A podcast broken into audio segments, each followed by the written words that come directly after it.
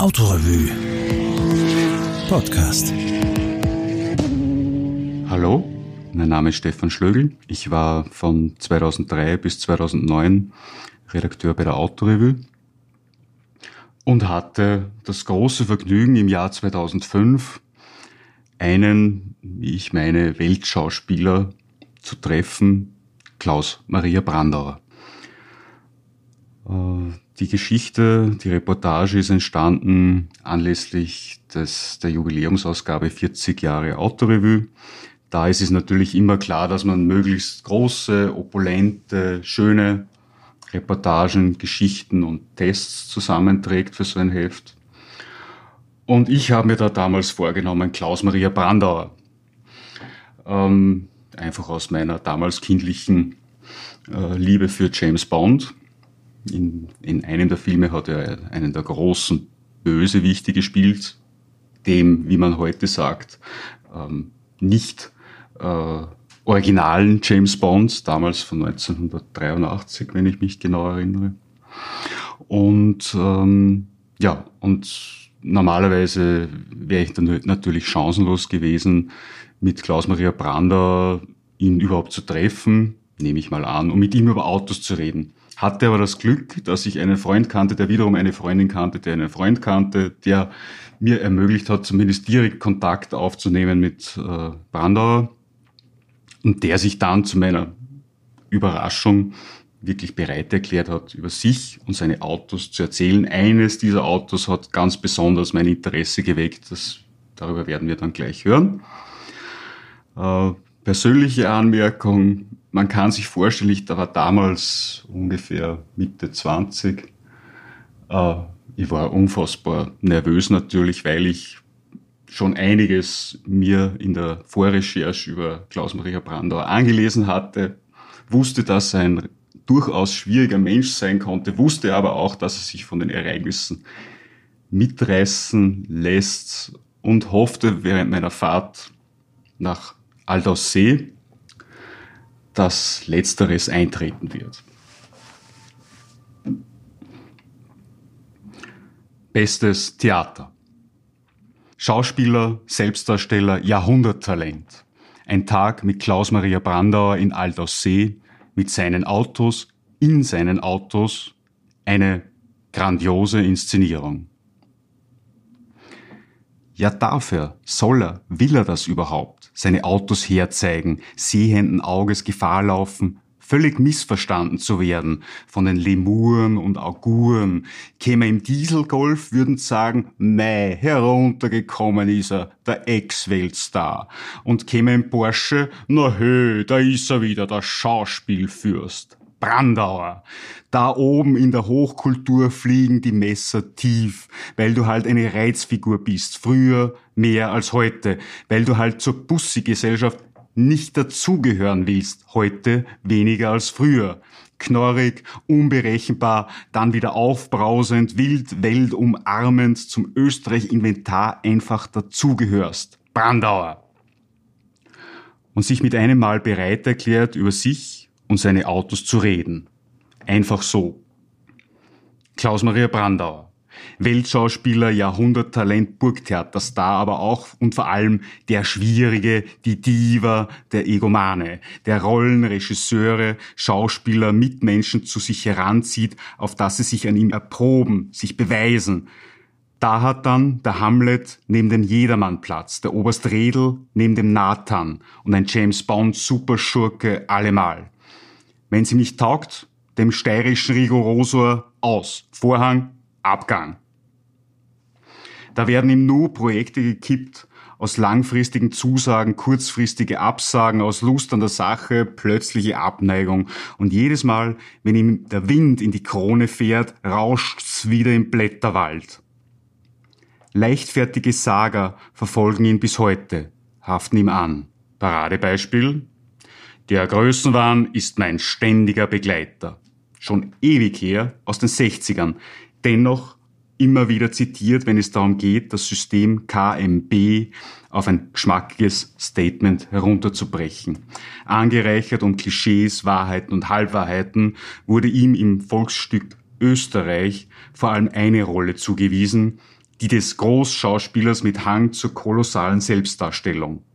Korrekturen ausgeschlossen, weil er, abgesehen von wenigen Interviews und einer vor zwei Jahren erschienenen Biografie, nur noch wenig von sich preisgibt, sich ins Private nach Aldaussee, seine Heimat zurückzieht und sich nur noch über seine Arbeit erzählt. Doch jetzt, auf Anfrage, eine ganz konkrete Lust in sich entdeckt hat, sich über seine Autos zu erzählen. Und ja, wirklich, kommt, mit Werf hereinpoltert in die Gaststube vom Aldaussier Schneiderwirt. Kurz, lärmig, die schon am Vormittag von ihren Seideln beisammen hockenden Stammtischbrüder begrüßt, im breiten Ausseher Dialekt. Einige herzt, an sich drückt, herüberkommt, sich hinsetzt, die Knie unter seiner massigen Figur ausgestellt, mit hochgestellten Hemdkragen. Einen kurz taxiert, mit auf Seeschlitze verengten Augen, und sich mit einem So, und was wollen Sie jetzt von mir? in sein Stück einführt. Eine Proforma-Frage. Nichts mehr als eine Höflichkeitsgeste. KMB weiß, worum es geht. Es geht um ihn.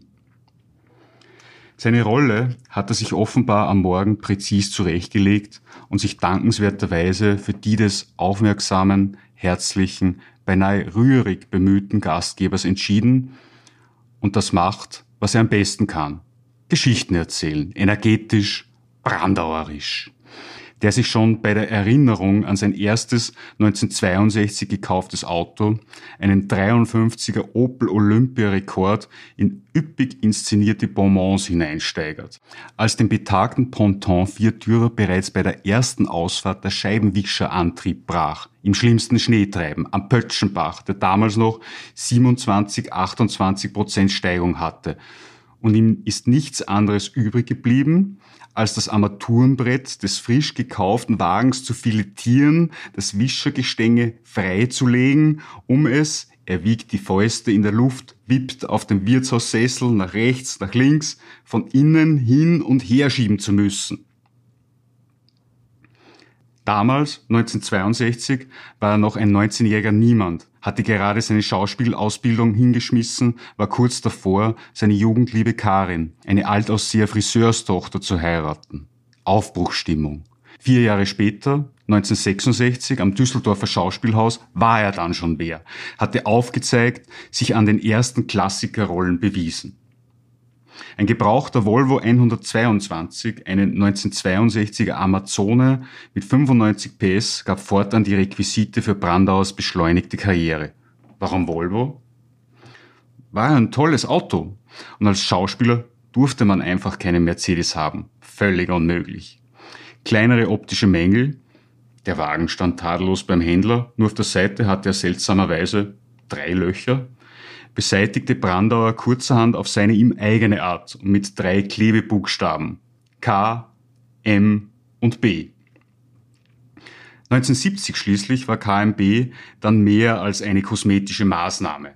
Lessings Emilia Galotti machte den 27-Jährigen zum Shootingstar an der Wiener Josefstadt. Das Publikum begeistert, die Kritiker euphorisch. Brandauer hatte kurz zuvor seinen Volvo 122 gegen einen 123 GT eingetauscht. Damit ich Fritz Kortner, den Regisseur, nicht mehr in den zerlepperten 122er zu den Proben fahren musste.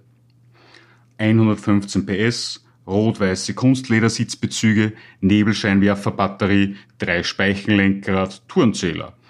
Alles für den Kortner. 1973 schließlich ein 164e damals Volvos Flaggschiff, wenn man so will.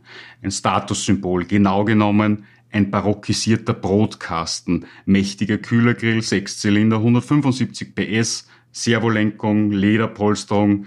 Da war er schon, der James Dean aus Alt Aussee, umjubelt nach seinem Debüt an der Burg als Schillers Don Carlos.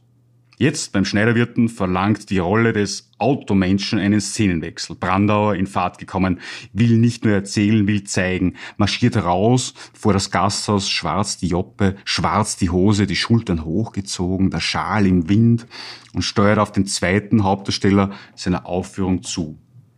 Mercedes-Benz 500 SEC. Wobei die Betonung auf Benz liegt. Ein richtiger, völlig undiskutierbarer 1983er Benz. Mondän, tiefschwarz, verrucht. Kantige, herrische AMG-Schweller vorne, hinten, an der Seite. Brandauer treibt an. Schon sitzen wir im schwarzen Leder. Der Tag hat ihm sein Aldous See als nachkoloriertes Postkartenmotiv hingemalt. Hier wurde er vor 62 Jahren geboren. Hierher kehrt er immer wieder zurück in sein Paradies, um sich zu erden, aus dem Welttheater herauszunehmen. Für seine Freunde, Bekannten, Nachbarn ist er dann einfach der Klaus, der in seinem Benz wie ein gut gelittener Großgrundbesitzer dahinzieht, durch den 1800 Seelenort und aus den Winken Christi sagen gar nicht mehr herauskommt.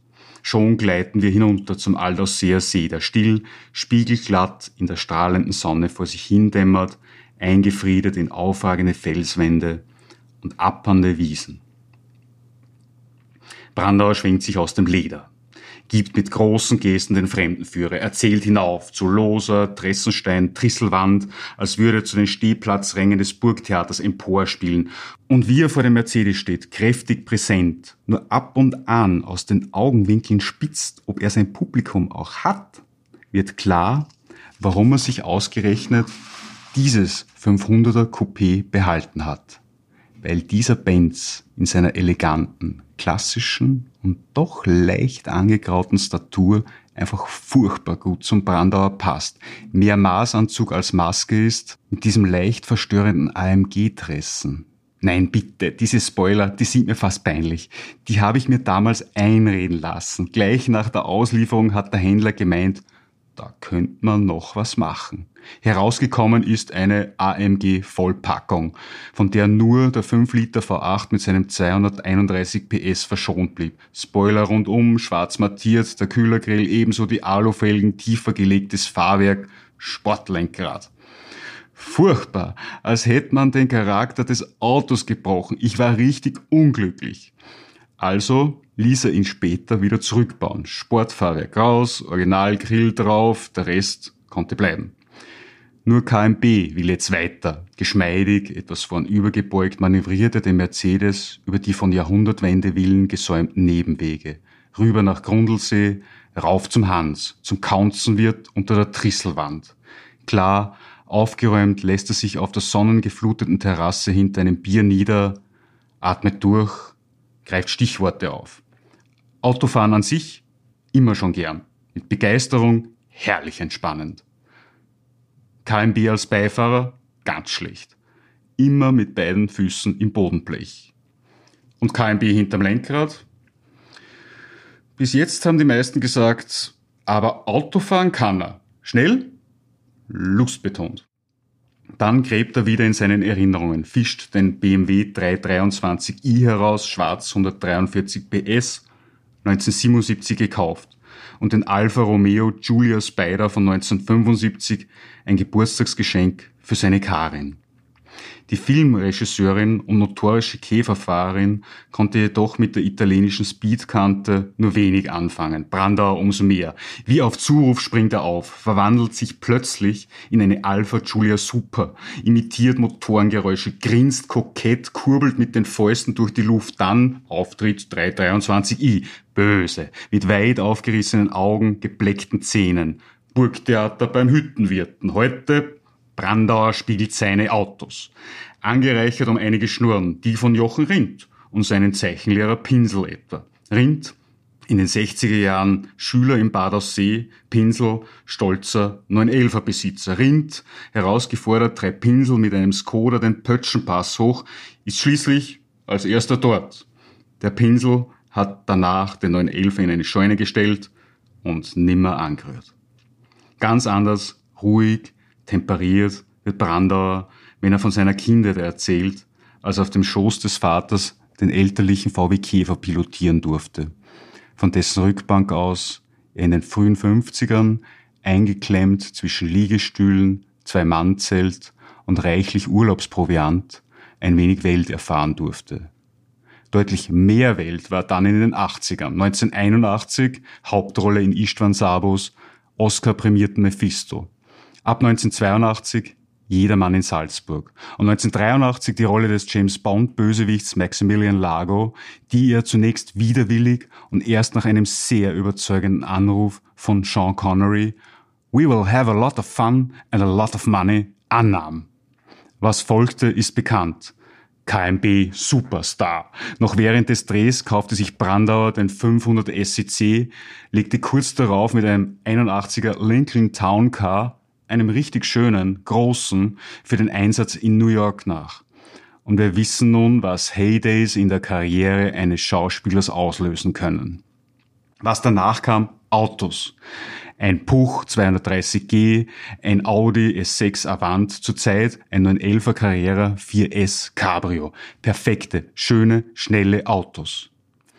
Die sich mir aber nie erklären konnten, sich nie an mir bewähren mussten und dadurch einfach keine Seele bekommen haben, nie lebendig wurden.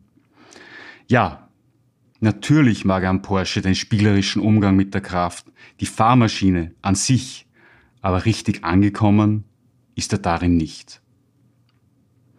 Wir fahren zurück nach Aldaussee, diesmal zu seinem Haus, einer dieser pittoresken, trotz ihrer Größe schlicht, filigran wirkenden Villen aus der K&K Gründerzeit. Einen Wagen will er uns noch zeigen. Dort in der Garage, zu der er jetzt hinübergeht, etwas zu zornig das Tor aufwirft mit eingezogenem Kopf zu einem wunderschönen VW Käfer Cabrio hinstapft, einsteigt, hart die Tür ins Schloss fallen lässt, energisch den Motor und gleichzeitig die Erinnerungsmaschine anwirft. Es ist Karins Auto, die 1992 viel zu früh gestorben ist. Ihr Tod und viel mehr hat er darüber nie gesagt, sei die bisher einzige Tragödie meines Lebens gewesen. Nur selten fährt er mit dem schwarzen Cabrio aus, lässt niemanden ran, nicht einmal seinen Sohn. Doch jetzt, nachdem er einen Tag den Automenschen gegeben hat, will er offenbar seine Rolle zu Ende spielen, seine Geschichte fertig erzählen. Mit ein paar Gasstößen bringt er sich und den stotternden Käfer wieder in Schwung, stochert im Getriebe, steigen Sie ein, kommen's. Unentschlossen zieht der Wagen hoch, müht sich knatternd den steilen Weg hinter seinem Haus hoch. KMB kurbelt, rackert, werkt. Wie er das schon sein ganzes Leben gemacht hat. Seit über sechs Jahrzehnten unterwegs. Wohin eigentlich? Zu mir selbst.